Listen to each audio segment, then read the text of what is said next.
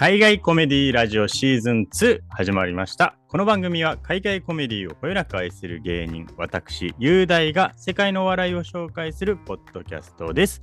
毎週の聞き役はシカゴで活躍する日本人スタンダップコメディアン、佐久柳川さんです。よろしくお願いします。よろしくお願いいたします。さて、佐久さん、はい。こちらですね、うん。第1回スタンダップコメディ入門やったじゃないですか。おう第2佐回やる久さんが言ってたじゃないですか。おうだ好評はなかった、ほんまに第2回目はもうテイラー・トムリンさんがテイラーはもうスタンバイリスト入ってるから。おうどうだった？あああの脅しが聞いたかわからないんですけど、おちゃんとあの来ましたよ。好評。やった やったよ。ありがたい。プラス、視聴回数もですね、うんいつもの、まあ、うんまだ始まって1週間も経ってないんでわかんないですけど、伸び的にはいいつもの1.5倍ぐらいは。いいやん。やってみるもんやな。とか言うてみるもんやね。ほんまにな。脅してみるものだと。うん、ありがたいでございますよ。はだから第2回これやってもらえますかね？い。いや、もちろんやりましょうよ。その、いいともみたいなのやめよてほしい。よかった。なあいやでも ほらまた今週もさ、はいなんか僕が恒例のスタンダップコメディエゴサーチをしてるんだけどなるほど、X でなるほど。やっぱなんかいろいろやっぱスタンダップコメディというものが誤解されて伝わってること多いやん本質とかけ離れてねこれはもうどげんかせんといかんですよ本当に。なんで東国原さんですか、ね、はい、いやなんかほんまやで。だってそうじゃないやんっていう伝わり方がすごく目立つやんか最近特に日本に。だからなんかそういうなんか、なんであんなにむイメージとして語られるものなんですかね。いや、てか、だからん、そのツイッターとか X でこのはいよく頻繁にこうつぶやいてる人というのも、まずちょっとさ、こう偏ってるかもしれんやん、分からへんけど。で、確かに。そのすごくはい政治的な思想,、思想が強いもので、それをで差別的なものを現時を含んでいるという、なんか視点に立って語ってる人がやけに多いなと思うのよ。で、なるほど。大体引き合いに出してくるはのが善次郎さんとラサールさんと村本さんっていうのが多いねんけど、それははいやっぱり業界にとって良くないんじゃないのかなと思うね。そっちだけがスタンダップと認識されるというのは。うん、それは本当にどげんかせんといかんですよ。そのイメージというものを構築していく上では。とは思うけどね。うんあーあ、なるほど、なるほど。急に口つぐむつぐむやん、どないまあ、と。りあえず、いやいやいや、僕は全員お世話になってるんで。わかるよ、僕もおっしゃる。いや、だからそのイメージとかブランディングというところにおいて、うん、そうじゃないもん、だからそう本質とかけ離れてしまってるやん、そのイメージが。おあのうん。お客さんでも俺はそのか彼らのせいというよりはやっぱり見てないっていう人が多すぎるなっていうのがやっぱりイメージで語ってる場合のそのイメージの構築のされ方がどこからなのかってことだよね。うんうんうんそういうことツイッターやめたいいねん、全員やめよう。世の中が全員。あれは意外とイーロン・マスクがやってること正しいかもしれないですね。もう本当にこんなものを終わらせてしまえみたいな感じでやってるじゃないですか、うんまあ、いい方向に行ってることもあるんやろうけどな、とは思いますけどね。うん、なるほど。そうそう。で。第2回は？第2回はね、はい。だそういう意味で言うと、この思想とかそういうこととか概略とかいうよりは、もうちょっと踏み込んでですね、うん。今回はちょっと歴史会にしたいなと思います。えー歴史会。そうはいはい。歴史を学ぶことでどういうふうにスタンダップコメディっていうものは構築されてきたのかなっていうことを通して今のこう、ね、現状っていうのも見えてくるかなと思うので、まあ、簡単に言うとあの古典ラジオです今日は。いやいやそれは分からないですよ。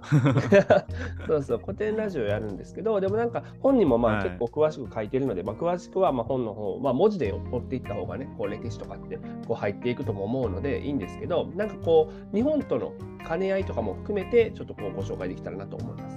いやいいですねうんス、タンダップコメディ入門の歴史編ですね。そうなんですよというところでね。その前にですね一応なんかあの、サクさんがスタンダップコメディ入門第1回やった時に、まあなんかいろいろほら意見とか質問とかあったらみたいな感想とかあ、それちょっと先に紹介してもいいですか？OK です。来てください。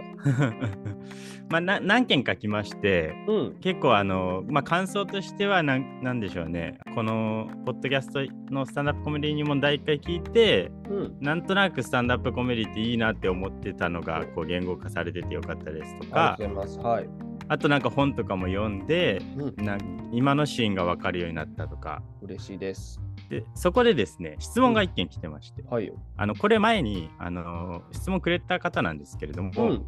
海外コメディのあの放題？うんうん。問題はいはいはい。で、スタンダップコメディ、特にネットフリックスだと放題がついてるじゃないですか。そうですね。うんうん。で、クリス・ロックのあの、勝手に激横とか、あったね。うんうん。あと映画だったら無計画の命中男みたいな、ロックダウンが。うんうんうん。はい。そのふざけてる感じを強調すると、あんまり面白くなさそうで見る気が失せるんですけど、みたいな。はいはい。この、そのアメリカのコメディシーンのその楽しい雰囲気をこう、うまくやろうとしてるのはわかるけど、みたいな。でもそれはちゃんとできてるんですかね？みたいな、そういう質問ですね。なるほど。放題問題ね、はいい、わゆる。問題。そうなんですよ。そうですよね。これ別にコメディだけじゃないですもんね。だそれこそ、最近はもうしないけれども、昔とかだったらそれこそ、ビートルズのタイトルのハーデーズナイトっていうのがビートルズがやってくる、やーやーやーっていうのがついてたりとか、確かに。うん、そういうふうにこそうんな前からやって、ああ、だから放題文化っていうのが別に存在するってことなんですかね。そうですよね。だからそっちの方が多分当時のマーケティングの観点からとかしても、こう日本人に受け入れられやすかったんだろうね。ハーデーズナイトっていうふうに言うよりかは。で、この方は、うんあの日本のほらお笑いの番組とか、うんライブのタイトルとかにそのトーンがその含まないものが多いと実はふふざけたトーンが。うんうんうん。ああ、なるほど。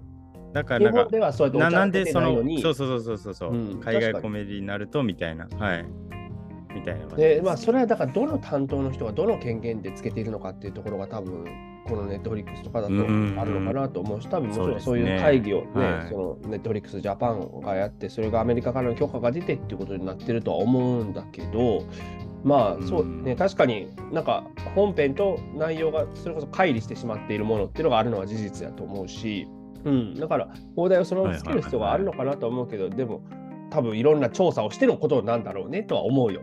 けど僕は極端な話、まあ、なくてもその直訳かまあでもまあはい。さあなんだか勝手に激おこはその全く違う角度に行ってしまってるからね。だからそこでうまいことか例えば掛け言葉になってるものとかあったりするじゃないですか。い。や例えば、そのロニー・チェンのねあのエイジアン・コメディアン・デストロイズ・アメリカっていうはい。フェリックスにありましたけど、あれはデストロイっていうのが掛け言葉になってて、アメリカの既成概念とかをぶっ壊す、はいはい。そのね、いわゆる N 国党みたいなぶっ壊すっていうのと、あとはその大爆笑させるっていうデストロイ、はい。掛け合わさってるわけやん。そういうのとかをうまくこう訳せてないコメディ用語でう。言うデストロイは大爆笑させるみたいな。そうそうそうそう。はいはいだそことかでも、うんだうんうん極論さ、言語を字幕にする無理があるものは無理があるから、だそこをどういうふうにどこまで寄せていくのかとか、トーンっていうのは、その専門家の人とかがちゃんといてやれればいいよねとは思うけどね。だからまあ、もちろんそういうのをやっていく中で成功例と、うんこれはあんまうまくいってないんじゃないかなって例は出てくるのはしょうがないのかなとは思うんで、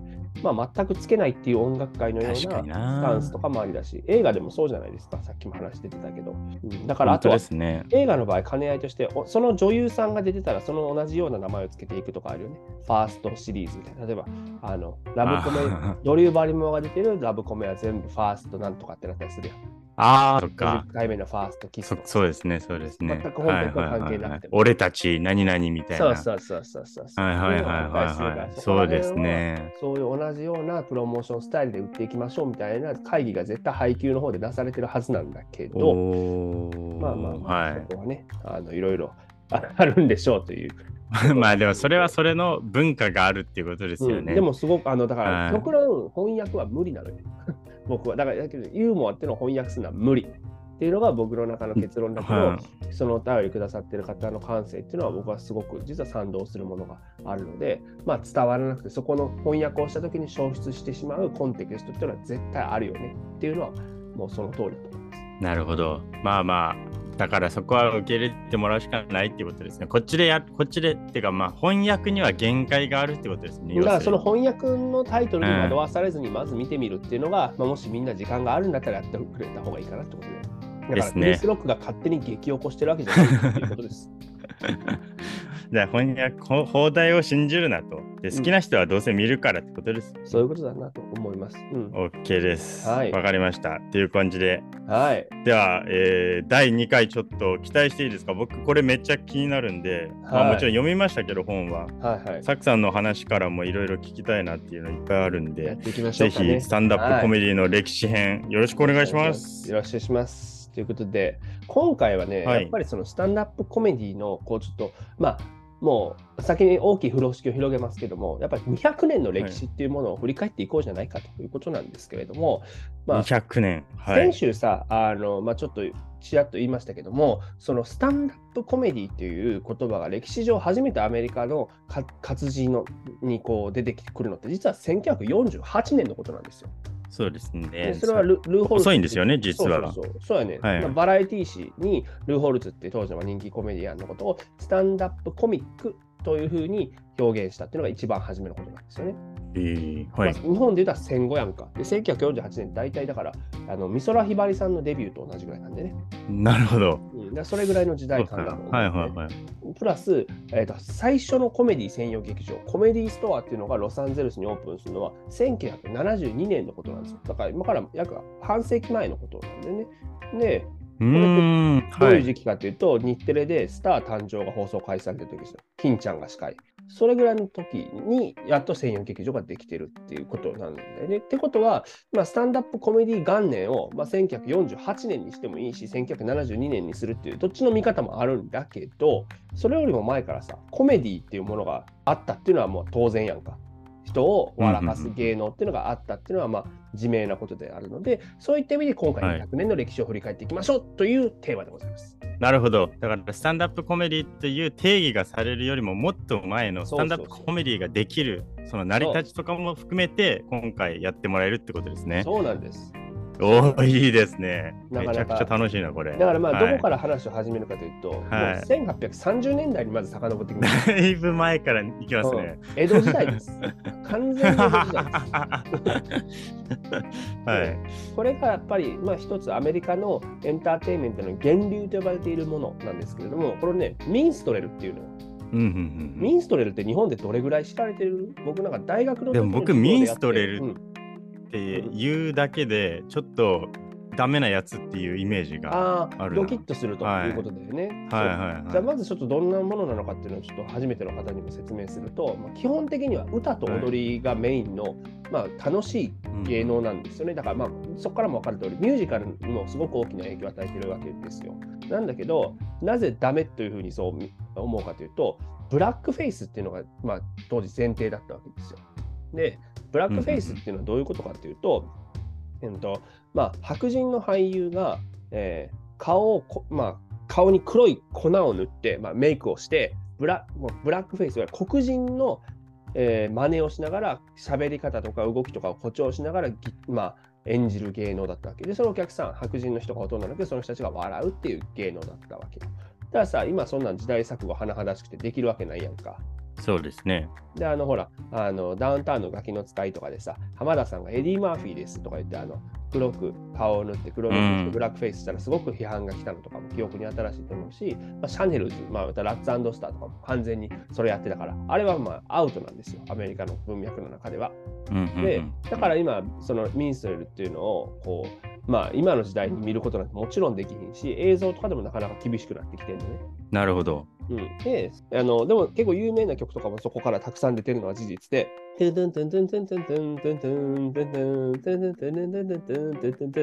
とかってあるやん。はいはいはい。あれとかあれ、そこから歌って踊られていた曲だ。うんで基本的にはまあ3幕構成で構成されてたお芝居なんですお芝居なんだけどその中でさやっぱその歌と踊りの合間につなぎの話必要になってくるやん。そうですね。これをスタンプスピーチっていうふうに言うねんけど、それがまあスタンダップコメディの源流と呼ばれてるわけですよ。なるほど。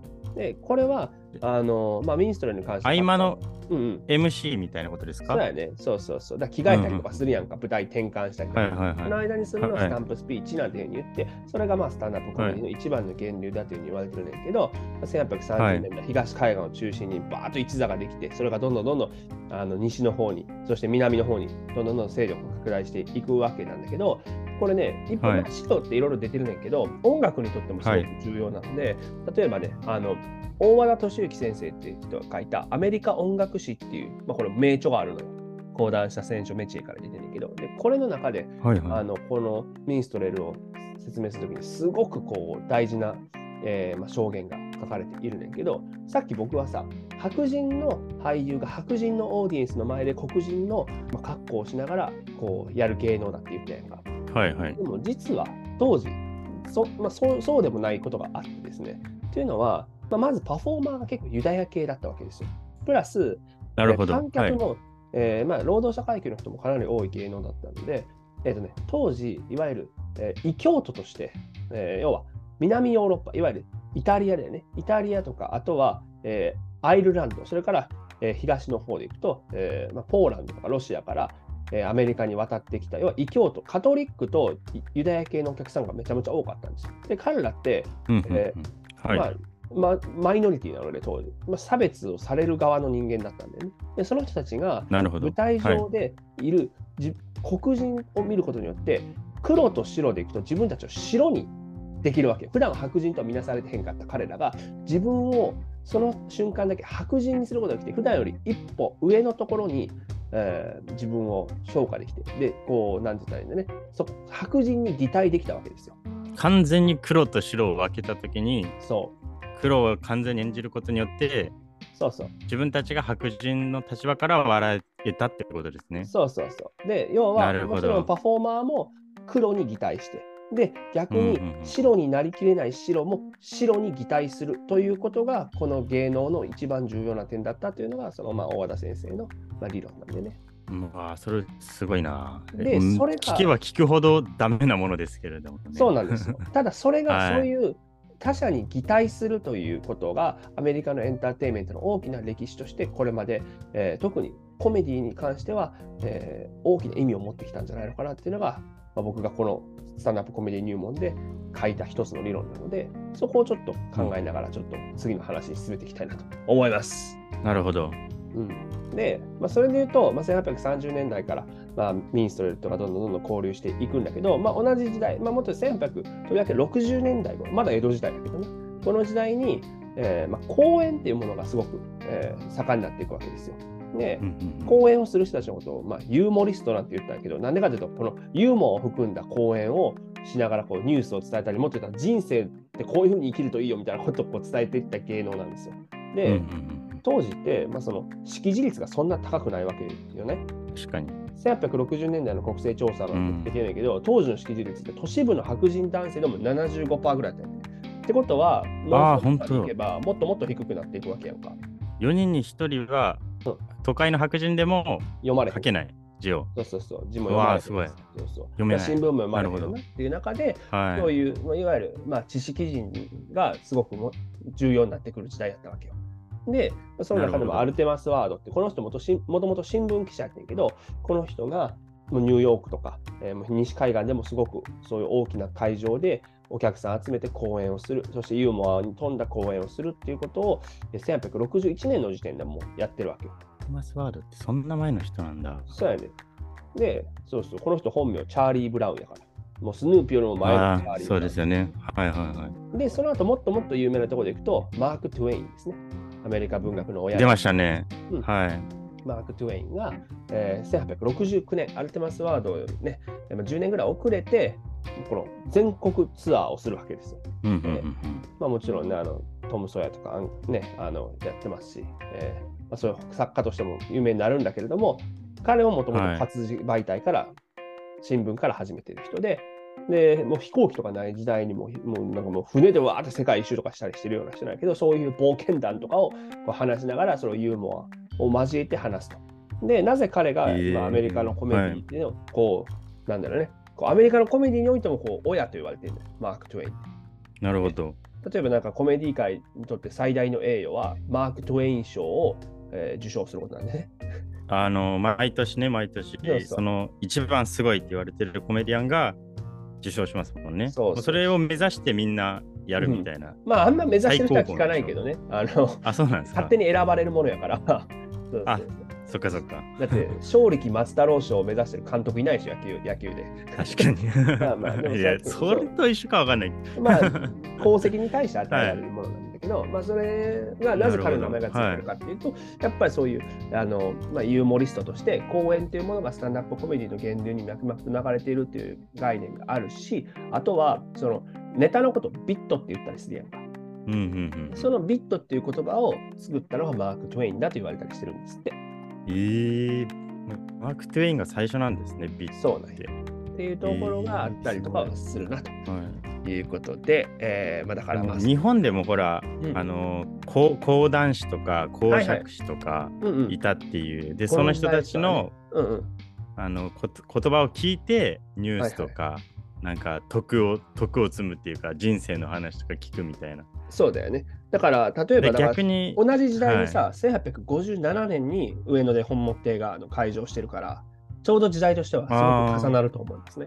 なるほど。うんはいはいはいはいはい。やっぱり字が読めない時代の強さ逆に、うんそうねそういうのもあったかもしれないね。演劇とかもまあそうう。いうものがあったということはあるから、っていうことかなとはそっかそっかそっ思いますか。そう。うんでもまあそうこうしてるうちもう20世紀に入っていくやんか。ってなってくると、ですね。もう完全に、えーもうボードビルの時代がやってくるわけよ、アメリカには。出ました。これ昔のなんか映画とか、うんうんその昔の本とかアメリカの読むとうん必ず出てきますもんね。そうやねエンタメといえばみたいな。まはいあそうだね、ぜあの広く全米規模で同じような形態の,、えーまあ、その芸能を享受した最初の例かなとは思います。で、日本だとこの頃って、川上音次郎がおっぺけぺい節とかをヨーロッパで流行らせてる頃なんよね。1900年だ時代の世紀の変わり目ですよ。え、かえそれその話俺知らないです。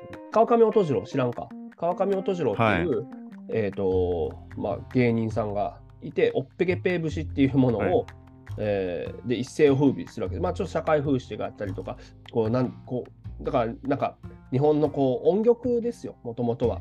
えー、そえそそれがヨーロッパで流行ったりしてたんですか？そうそうそうそうそう。それを、海外工版業を、うんジョセフィン・ベーカーみたいなやつがいたってことですか？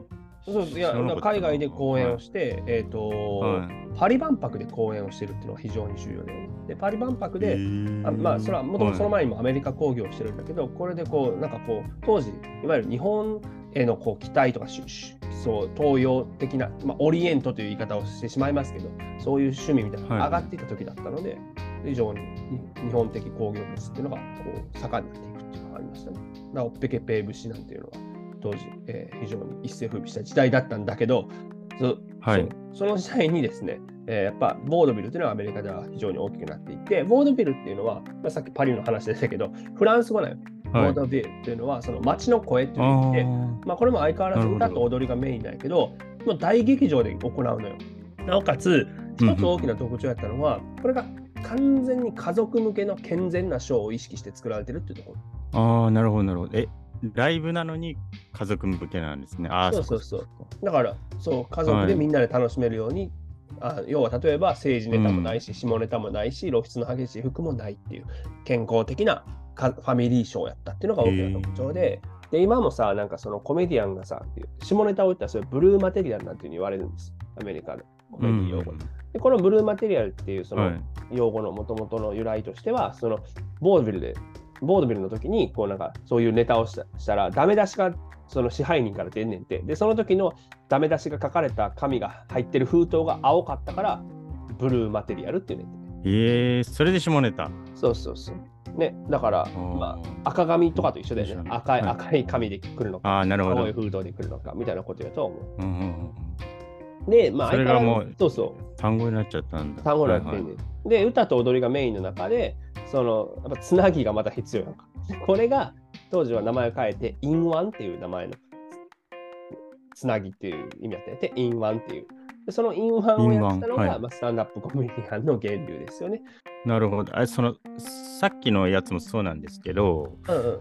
そのえ MC のつなぎがスタンダップコメディの原型だとしたら、うん。その時にその面白トークみたいなのはしてたんですか？もちろん。で、当時ど、例えばあーボードビルの時にど。ういう面白トークだったかって言ったら、一番はアクセント芸やって、ああ、なるほど。で、当時の、まあ、映像、ボードビルってまあギリギリ残ってないので、見るってことはかなわないんだけども、それがさ、はい。後の時代に例えばボードビル出身のコメディアンとかが、えー語っていたりすることであったりとか、その人がそのまま映画の世界に行って芸を見せてるところから推察すると、はい。あのドイツ系の人になりきったりとか、ね、うんメキシコ人になりきったりとか、ユダヤ系の人を強調した喋りになりきったりとか、これはもうだから要は擬態芸ですよ。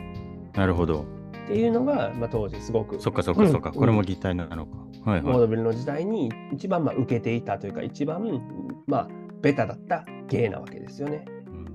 うんで、まあ、そそれがクリーンだって思われてたのが面白いですよね。そうそう、当時は。今では完全にダメじゃないですか。そういうアクセン、人のアクセントをモノマネするみたいな。はいはいはい。それが逆にこその時代はあのクリーンコメディとしてってことですよね。っていうところは非常に面白いな。かはいはい。思います。で、まあ、ボードビルというのはそうやって家族向けの人やったけど、同じ時代に実はレビューっていう、あのまた別の形態の、まあ、ショーもあって、聞いたことあるでしょ、レビューって。なるほど。なんか宝塚のレビューなんて言われてるし。はい。で、これはまあ、まあ、本当にあれみたいに豪華な衣装で歌と踊りの実演だったわけですよ。で、ここでもうんうんやっぱその、ね、豪華が豪華な衣装になればなるほど、ね、その衣装替えの時間必要から、いわゆるつなぎのしゃべりが求められてたし、で、このね。うん、レビューはむし日本にそのままこっちの方が移入してるかな。ボードビルよりもそのまま移入していて、はいはい今ちょうどさ、ブギウギって朝のドラマやってると思うんだけど、浅木静子さんが、はい。まあ、モデルとなってるドラマやっぱ。で、ああ、僕ちょっと見てないですけど。はい。ぜひ見てみて、でそれはあのか彼女がやってたのが松竹学劇団っていうところ、SGD っていうんだけど、それが、あのまあ、レビューとして戦前からやってたりもするんで、でそれはそのままアメリカの形がそのまま移入した形だよね。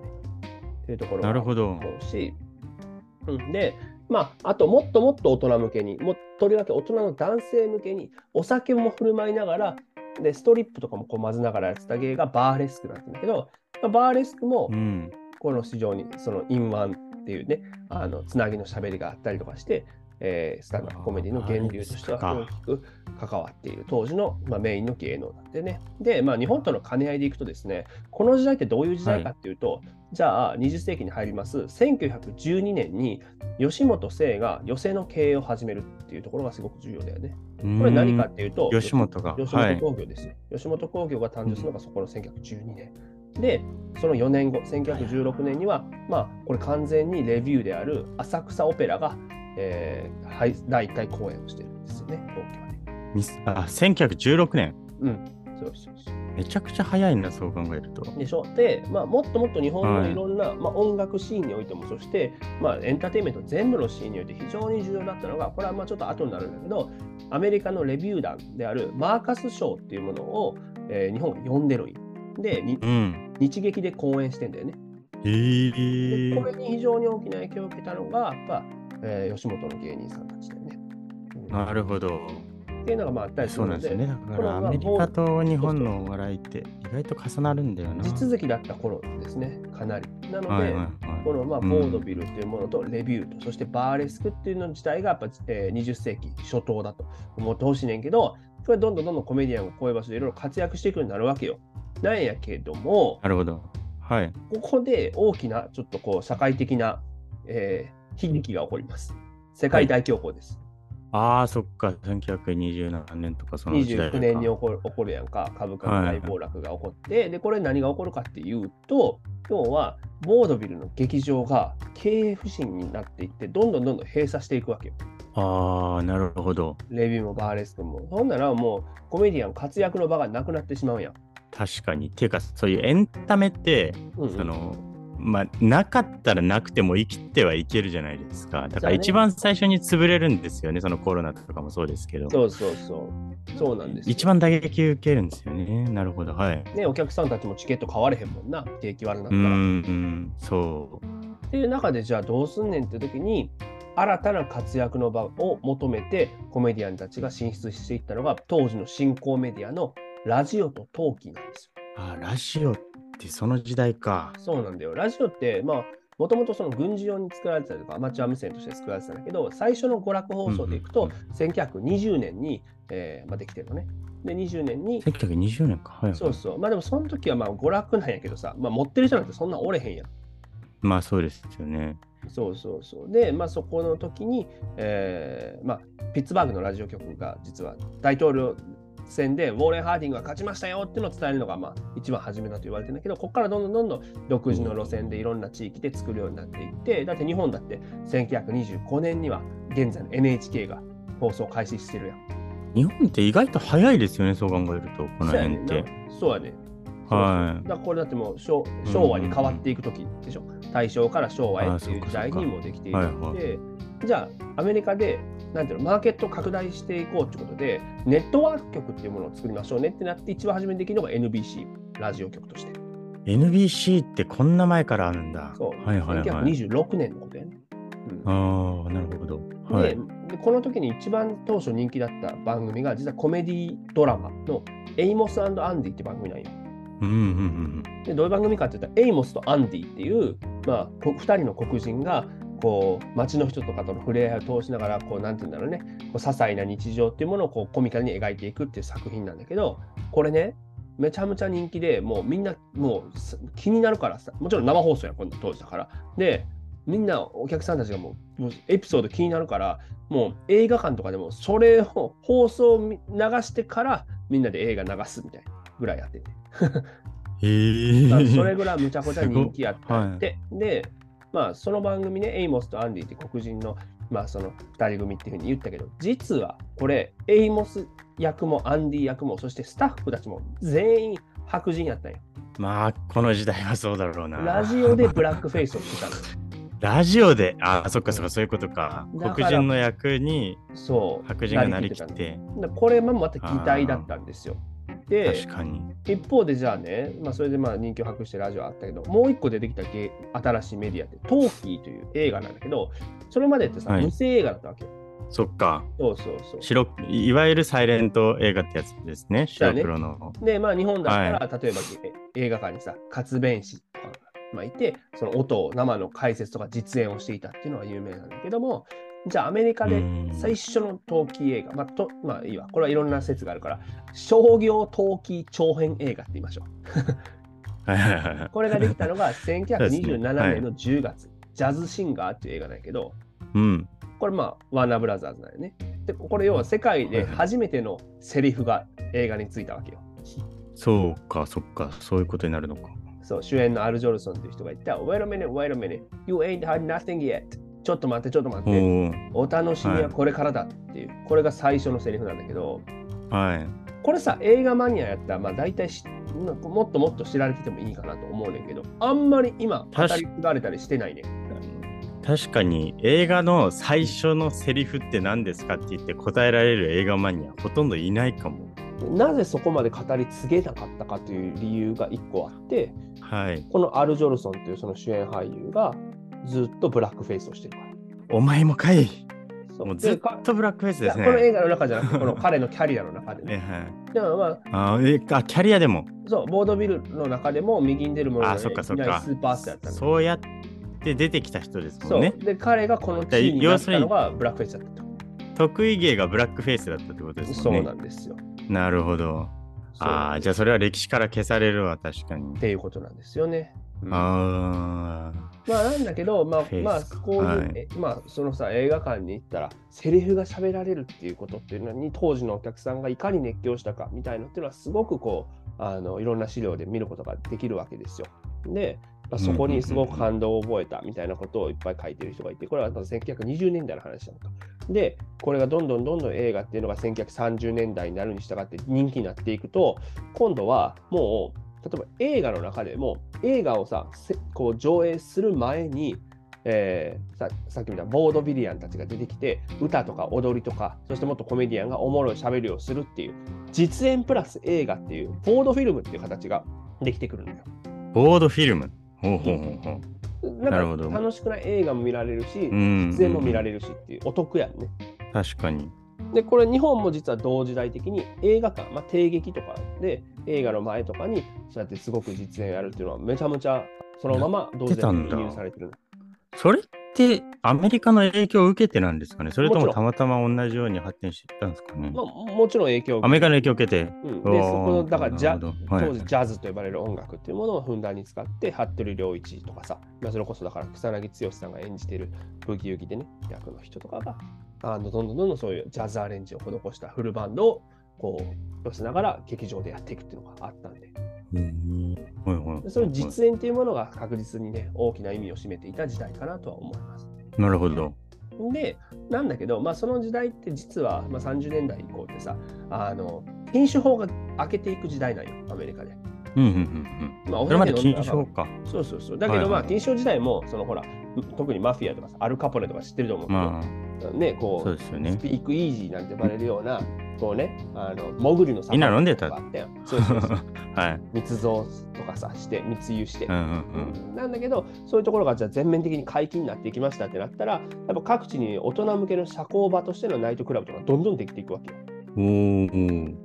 だからさ、ダンスホールでちょっとお酒飲みながらこう男女で行くみたいな感じの、うんうんうんうんジャズバンドがやっててみたいなイメージ湧くやろ？うん。はいはいはいはい。で、まあ、ラテンの音楽もそこで流入してきてたりとかしてさ、だコパカバーナなんていう、あの、ああ、のい。マスクでジムキャリー。フレンズでレイチェルがそうそうそうそう歌ってましたよ。そうそうそうそうそう。とかさ、あのマスクとかでも、ほら、はいジム・キャリーが行くから、ああ、マジェスティックっていう映画あるやん、ジム・キャリーのもう一本の。だからあそこでさ、記憶なくしたジム・キャリーが一番初めに行く場所がコパカバーナになってたりとか、そういうところでもつながってたんだけど、へえ。まあそういう、そういう、まあ、クラブ、ダンスクラブ、ごめん、ナイトクラブね、ナイトクラブっていうのがナイトクラブ。ではい。コパカバーナとか、でまあ西海岸だったらチローズってとこが有名でね。チローズだったらあの、うんうんハリウッドスターたちがもうみんないるからそこに行って、ね、みんなでこう誕生日祝ったみたいな話とか残ってたりするんだけど、まあ、結局さ、まあはい。多分みんなイメージでできてるやん。あの時代のなんかこう、クラブの、ナイトクラブの。タバコのはい煙もくもくでジャズバンドいてみたいな。でさ、ステージめっちゃちっちゃいやん、お客さんとの距離近くって。なるほど。らちっちゃいから、でしかもみんな酒飲んでるから、その、はい。客いじりしてなあかんのよ。で、酔った客には、もう長い話しても、長いストーリー言っても、あ、はいはいってなるから、もうすぐ落ち、落ち、落ちみたいな のが必要になってくる。ああ、距離が近い上に酔っ払ってるからちゃんと聞いてもらえないと。そうそうだからしかもこう、インタラクティブにこういじっていかないと笑いもなかなか起きづらいってことで、客いじりと短いジョークと、とりわけ容姿いじりがそこでできたっていうのが一個大事だよね。はいはいはいはい。で、まあ、デートで来てる人とかもたくさんいるやんか。なのにそこでめっちゃおなんかこう、容姿いじられてブチ切れるみたいなことはよくあった。る 俺のデート台無しにするの見てみたいなところはあったけど、アメリカのそのはい。コメディがすごくこう、容姿をいじいじるとかさ、イメージある人とか、映画とかでね、こういうシーンとかが描かれたりするからあるかもしれんけど、この時代くらいから始まっているというふうに一応なるほど。資料は残ってる。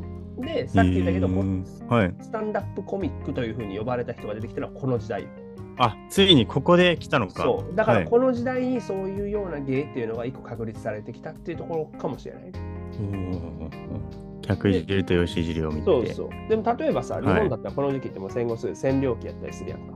で、アメリカ軍への基地回りの芸とかが、あのすごくこう日本の最先端の芸だった時代ね、音楽も。あ、戦争がちょうど終わったぐらいの時そう、戦後すぐだね。はいはいはいはい。占領期、まあ45年、5年から51年までの間だけど、うんうんいやその進駐軍の基地回りってところで、まあ、いわゆるジャズバンドで即興演奏ができたりするっていうのが非常に、えー重要な意味を持っていた時代だし、あと芸人さんとかでもそこでこうスタンダップコメディのようなことができる人が当時、えー一番最先端とされていたわけよ、日本だったら。なるほど。で、出てきたのがそっかそっかそっかトニー・タニでしょ。はい。なるほど。あなたの名前なんていうの。うんうんうんうんあの人はやって、あの人は自分のことをスタンダップコメディアンというふうに言っているんだよね、あの時代に。あ本当ですか？うん、貴重な、へえ。はい。貴重な、えー資料かなと思うんですね。日本一号かもしれないですね、スタンダップコメディアンは。うん、っていうふうに言ってるのは、そうだね。っていうふうに言ったとしたら。えはいはいはい。かもしれないなっていう。まあ、一番日本でもあー認知されている人の中では、そこら辺の人がね、あのいたのかな。はいはいはい。で、それこそさっきの映画館でこうね、あの、実演がある、まあ、にアメリカの言葉で言うならボードフィルムってところはこの時代もっともっともっと大きくなってたりするから、ああ、そっかそっかそっか。そうそう。で、あの、吉本所属の、あの、内海突破さんっていう人が、漫談家の人なんだけど、この人が、その、すごくアメリカ的な芸で司会をやってるなんてこともあるから、非常にね、似てる状況ではあるし、あともっと言うと、松竹新喜劇が結成されてるのもこの頃やな。あ、松竹はこの辺からか。なるほど。まあ、もっと戦前からも、あの、興行には乗り出してきているが、ああ、そうなんだ。新喜劇ということで、この頃っていうところで。で、まあ、ちょっとここでそのナイトクラブのことでちょっと強調しておきたいのは、この時ね、かなりこうユダヤ系のコメディアンが多く出演して活躍してるんですよ。うんうんうんうん。ミルトン・バールとか、メール・ブルックスもそうやし。まあ、若いミルトン・バール、メルブルックス。うんはいはいはいはいまあ、あとダニー・ケイだね。ダニー・ケイ。はいはいはいはい、もちろんダ日本だとね、聞聞いたことある人が多いかまあ、もしれない。谷逆に圭谷圭さんね、あの、そうそうそうそうクレイジの谷圭さんがモデルにした人やね。とかさ、うん。うんはいそうそうそう。とか、まあ、あと、まあ、レニー・ブルースの若い頃とか、駆け出しの頃とかもここら辺には分類されると思うんだけど、今のメルブルックスってこの時代かこ。の時代か今も生きてますけど、そっか、もうあの人100歳近いか、そっかそっか。はいはい。でこの人たちって、ね、今名前だけ聞いたら別にユダヤっぽくないやん。確かにミルトン・バーグ。なんとかバーグとか言わないな。なんとかスキーとかいないやんか。で、この人いないいない実は本名じゃなくて、これ芸名なのよ。本名はもっともっとユダヤっぽい名前にしてるけど、それをああ、そっか。この芸名で、はいユユダヤっぽくなくしてる。でこういうのをなんかまあ、 Jewish assimilation なんていうふうに言うねんけど、要は、なんていうのね、同化なんていう言葉を使うんだけど、それを自分でセルフでやっているっていうところが非常に重要かなと。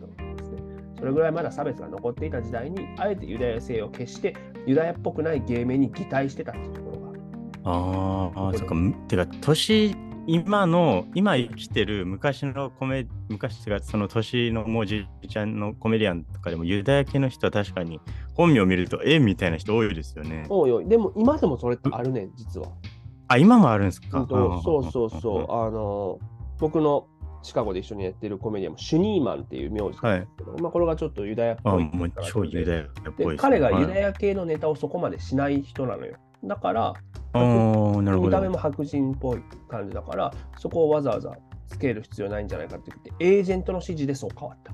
えー、そんな、そんなことあるんだ。あるんだとは思うよね。えーだから今でも実際そのアシミレーション、どうかっていうのは行われてるんだと思うと、まあいろいろ考えることはあるんだけど、でもその実はそのユダヤ系のコメディアンたちが一番当時活躍してたのはリゾート地なんですよ。とにかく50年代。リゾート地。うんはいはいはいで。当時って本当にまだまだ、まあ、差別が根強く残っていてあのホテルとかでもユダヤ人お断りみたいなとこがめっちゃあったんよ。はいはいはいはい。でそういう人たちのために全面的にユダヤ系の人たちを受け入れるホテルがいっぱい立ち並ぶエリアがボルシチベルトって言ってニューヨークの北の方にあったんよはいはいはいはい。山あいのところに、まあ、避暑地だよね。で夏場そこにいろんものすごいユダヤ系の人がたくさんいっぱい来るからそこにエンターテインメントが必要だよねってことでコメディアンたちがよく行ってそこでネタをしてたわけ。そういうことか。うん、それがだからなんかちょっと昔のコメディアンの映像とかをなんか再現するときってリゾート地あのこの番組でもめっちゃ前にミスターサタデーナイトっていうビリー・クリスタルの映画紹介したんですけどこれであのバリーっていうおじいちゃんスタンダップコメディアンをビリー・クリスタル演じてるんですけどその若い時の映像の再現がリゾート地なんですよ毎回。だからああそういうことかって今思いましたねそうだよね。だからその時代だ。なるほどリゾート地ってそういうことだったのかそうそう。で、でもさっきも言ったけど、その、まあ、ニューヨークのもう、ニューヨーク州の北の方だから、山あいないよ。だから、避暑地ではあるんだけど、冬なんてそこ誰も行かへんで、寒いから。なるほどじゃあ冬 誰、どこに行くかって言ったらみんなはいマイアミなんですよ。うほうほうほうで、マイアミってもともと、まあ、戦前からあのどんどんどんどんこのいろんな施設を作って開発してリゾートにしていこうぜみたいにしたんやけど、あったかいからね。でも、あのはい戦争になった時に、そこがあの、まあ、将校の寄宿舎として使ったりしたわけ。病院とかとして。えーはいはいだから実際にそのリゾートとしてガンガンガンガン開発をして実際に使っていくようになるのは50年代からだって。50年代から、あ、なる戦争終わってみたいな。そうそう。で、50年代、もうなるさ、ほど。はい。ね、あの、冬でもずっと暖かいから、今度は避寒地としてレズお客さんがわーっと押し寄せる。で、そこでエンターテインメント必要だよねってことで、今度はマイアミになるのよ。だから、理想は50年代夏夏はいはいボッチベルと冬マイアミでやれたらええよねって感 えー、面白いな。なんだけど、そこにまた新しいリゾート地ができます。はいラスベガスです。ラスベガスって、うん。この時期にできできたんですか？そうそう。まあ、40年代からあで、まあ、46ラスベガスはあったと思うけど、ラスそうはいはい。フラミンゴホテルができてから、どんどんどんどんそこがもう一大リゾート地にね、あの砂漠のど真ん中にできていくっていうのが、まあ、50年代になってから盛んになって、これ1年できるやん、逆にここは。なるほど。しかも24時間カジノといえば。ばラスベガスってこの時期か。そうそうそう。うんうんだからリゾート化していくの24時間がラスベガスだあそっねか。はい。で、やっぱここうんでうんうんできるようになって、だからまあ、マイアミ、ラスベガス、ボルシチベルトって、ここの、まあ、リゾートっていうところがコメディの大きな、まあ、マーケットになっていくっていうのは非常に大きなことかなと思います。それも住み込みって、そこに拠点を置くんじゃなくて、ツアーで有名になってから行って、でかい公演をしてか稼いで帰ってくるみたいなことだよね。ああ、だから拠点は違っても、ここに行けば仕事があるみたいな感じ。そう、だから今でも別にラスベガスってその有名になってからバーンってやるのはええけど、そこに住んでやっても別にコメディのローカルなシーンってないと ころは、確かに。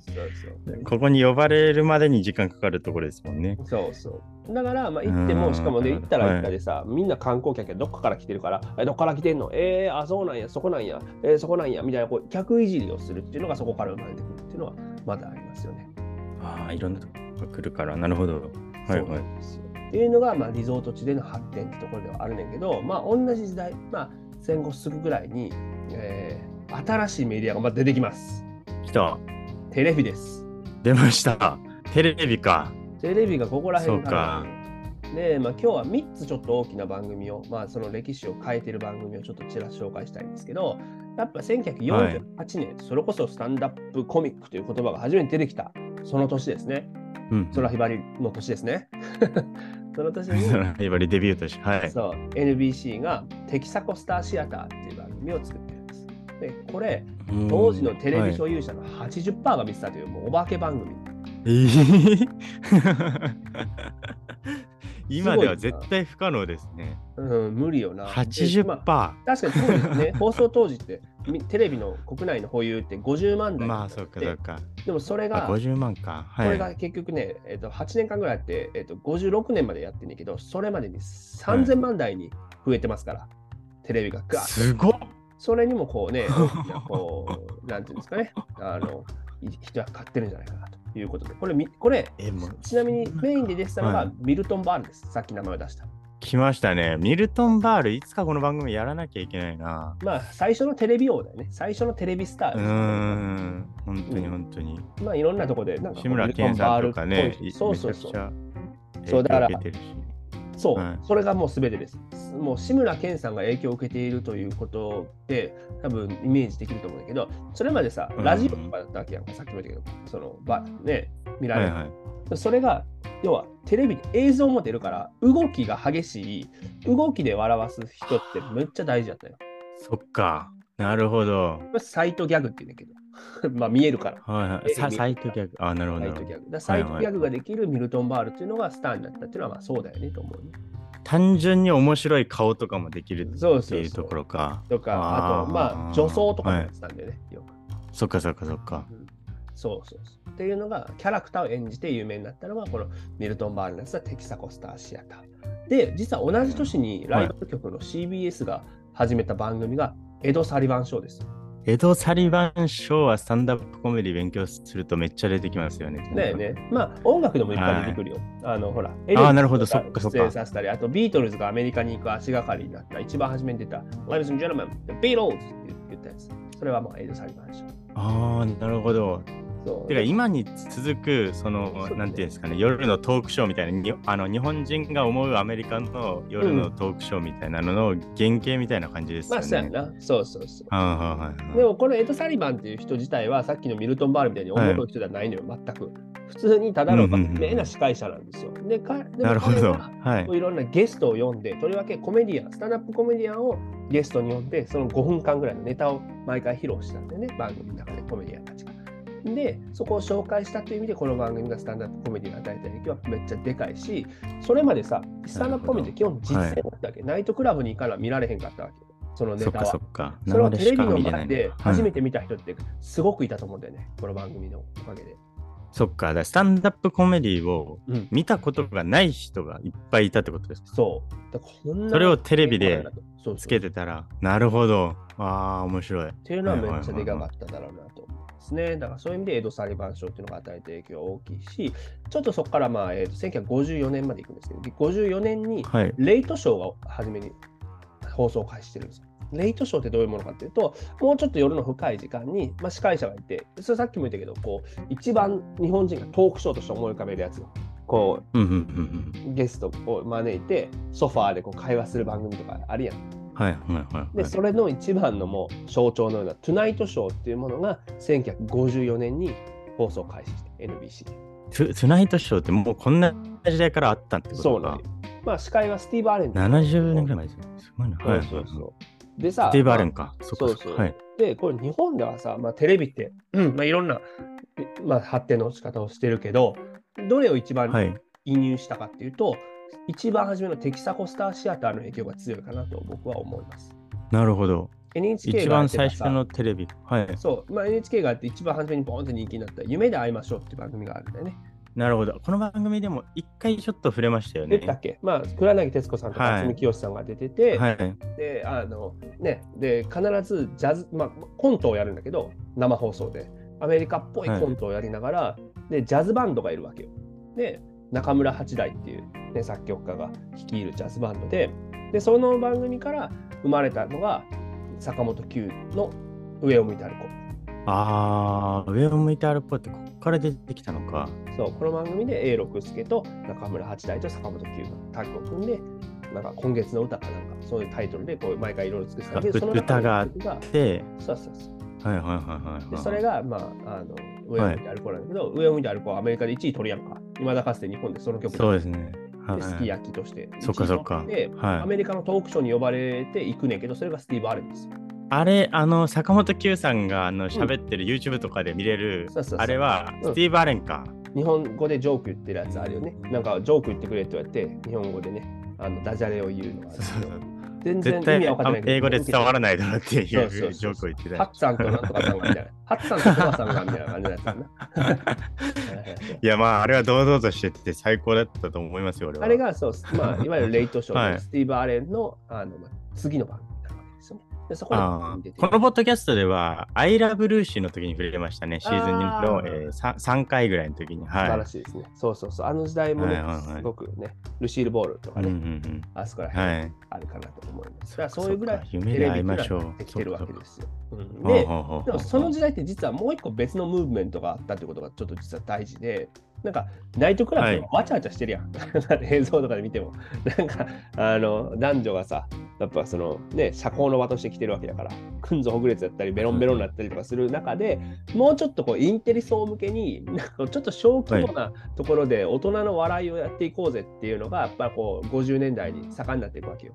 なるほど。ちゃんと見見ようぜみたいな感じですね。そうそう。当時ほら、はいはいはいビートジェネレーションとかがさ、もうちょっとできてくる時でもあってさ、こうやっぱ大学生たちが、ね、アメリカでも大学に行く人が増えてきたりとかして、ね、大学生に向けてのインテリ向けな笑いとかいうところで出てくるのが、ハングリーアイっていうサンフランシスコのクラブとか、あとニューヨークのグリニッチビレッジにあるカフェソサイアティとかとかさ、だからまあ、あの、はい。マーベラス・ミセス・メイゼルで出てきてるようなイメージのクラブとかが出てくるわけですよ。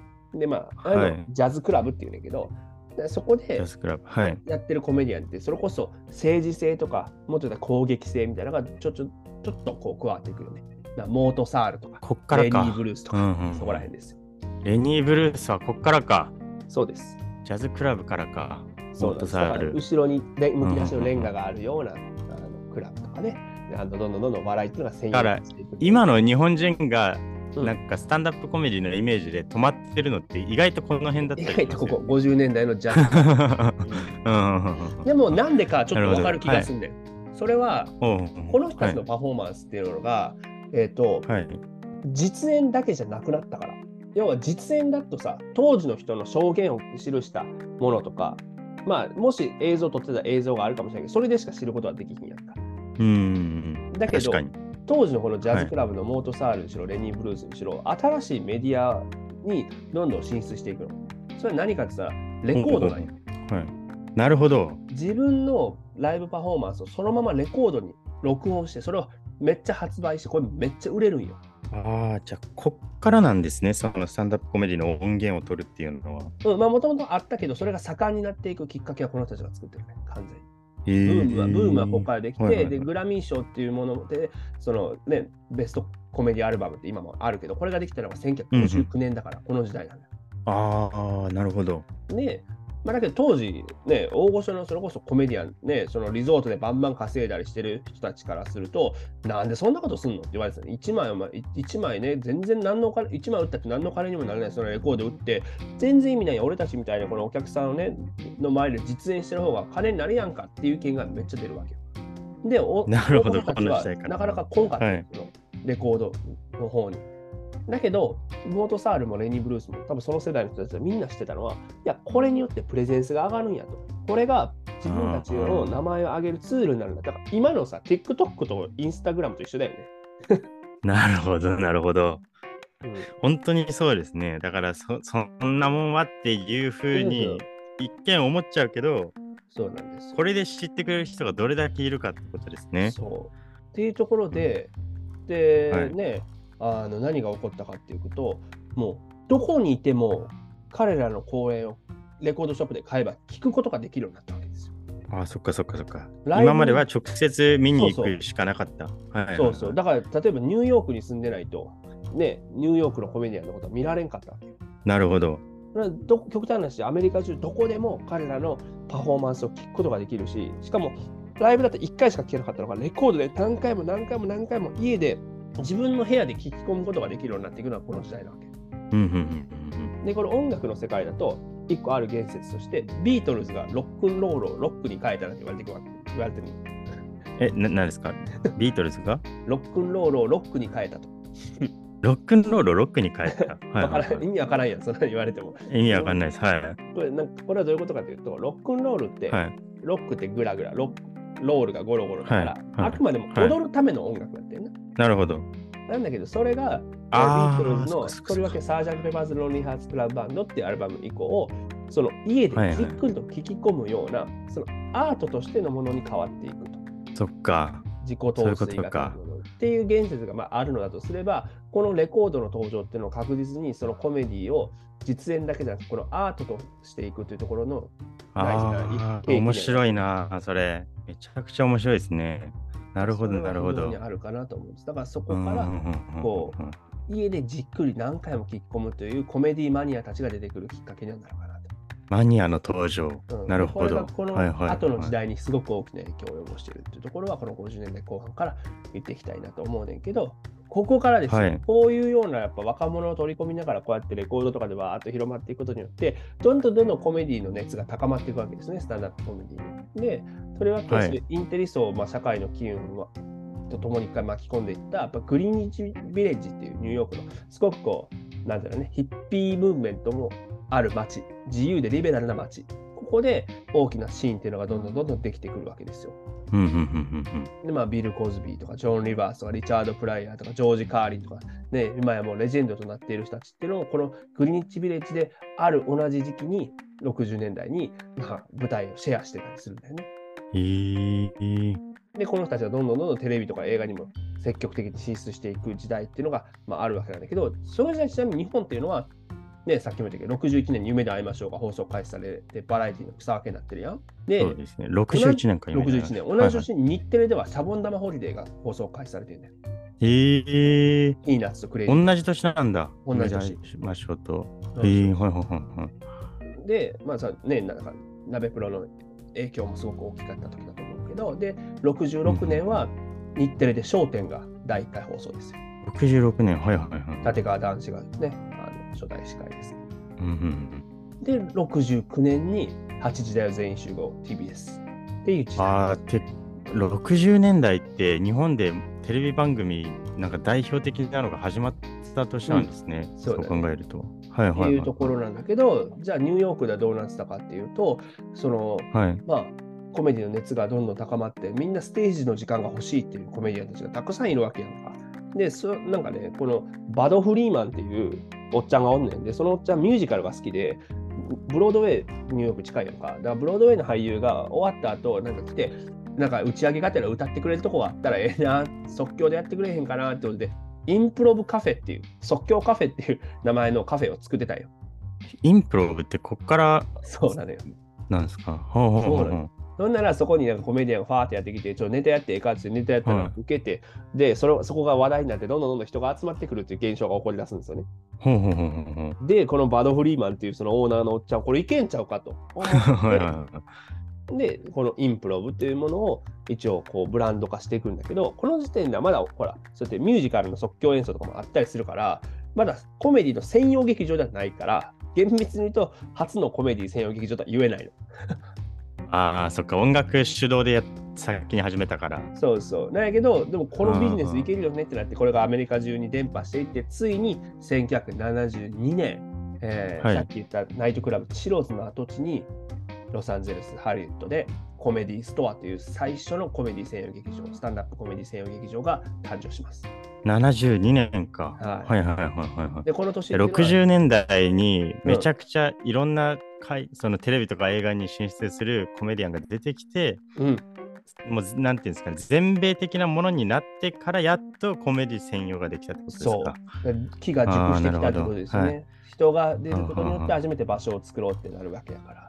で、でこれは面白いのは LA にできてるでしょ、一番初めに。これまでロサンゼルスかその中心地はニューヨークだった、もしくはシカゴだったわけですよ。これが1972年にコメディストアができるっていうのが LA っていうのが非常に重要だし、同じ年にはいそのトゥナイトショーの司会者のジョニー・カーソンがニューヨークからロサンゼルスのスタジオに変更してるんですよ。ここから、え、ジョニー・カーさんも LA に、え、それはどっちが先なんですかね？コメディストアいや、えっ、と、ジョニー・カーソン誕生と。同じジョニー・カーソンが先。だからもうロサンゼルスにコメディをっていう流れができてたってことですか？そうだね。まあ、それはもちろん本人たちが意図してるというわけだけど、時代の流れとして、この時代、72年からロサンゼルスというのが一つコメディの覇権を握っていく可能性を見せ出したというところはあるかな。えー面白いだけど、まあ、このコメディストアの成功のすぐ後、例えばニューヨークは同じ年にキャッチャー・ライジング・スターってコメディクラブができたし、あの、まあ。そうそう。で、ロサンゼルスは78年にインプロブが進出してるんだよね。で、あとラフ、ァクトリーがはいロサンゼルスにできるのも1978年と。いわゆるチェーンたちがどんどんどんどんできてくるわけですよ。サクさんが出てるやつですね。そうそうファクトリー。ということなんですよね。ということで何が言いたいかというと、やっぱさ、ね、もうそもそもボードビルの劇場に始まって、映画館、ナイトクラブ、ホテル、ジャズクラブ、カフェとかいろんな場所でね、ステージに立ってきた先人たちは、この、まあ、一つコメディストアで専用劇場の誕生をもって、ようやく活動の場所、居場所を見つけることができて、スタンダップコメディのシーンがアメリカに正式に産声を上げたということもできるよね。なるほど。うん、すごいな。なんだけど、一つ強調しておきたいのは、あの、はい。まあ、1972年にコメディストアができて、まあ他の、ね、コメディクラブとかもできんねんけど、当時ギャラ1円も入らへんかってんて、コメディえ、1円もですか？入らへん。要は、そこはブッキング担当、テレビのブッキング担当とかが来て、そのあんたの実力を示せる場所を私たちは提供してやってんねんから、なんで払わなあかんねんっていう強硬な姿勢をあクラブは示したわけ。なるで、ほど。そ1979年にストライキが起こるんよ。ストライキ？うん。コメディアンたちが、じゃあ俺たちは出ないよっつって。今はずっと？はい。まあ、あれよ、デイビッド・レターマンとかジェイレノもそのストライキに参加してるんだけど、ええー、すごっ。うんストライキ79年。今もね、アメリカで、あ、もう終わりましたけど、やっとストライキ俳優やってたじゃないですかそう。いうことです。やっぱ何か、はい。コメディアンってまだユニオンがないのよ、いまだに。スタンダップコメディアンって。そっか、単独でやってるから。そう。で、今、はい今先週の番組で言ったけど、ギャラ安いって言ったやん、いろいろ。はい。それはやっぱここからの伝統を脈々と受け継いでるんですよ。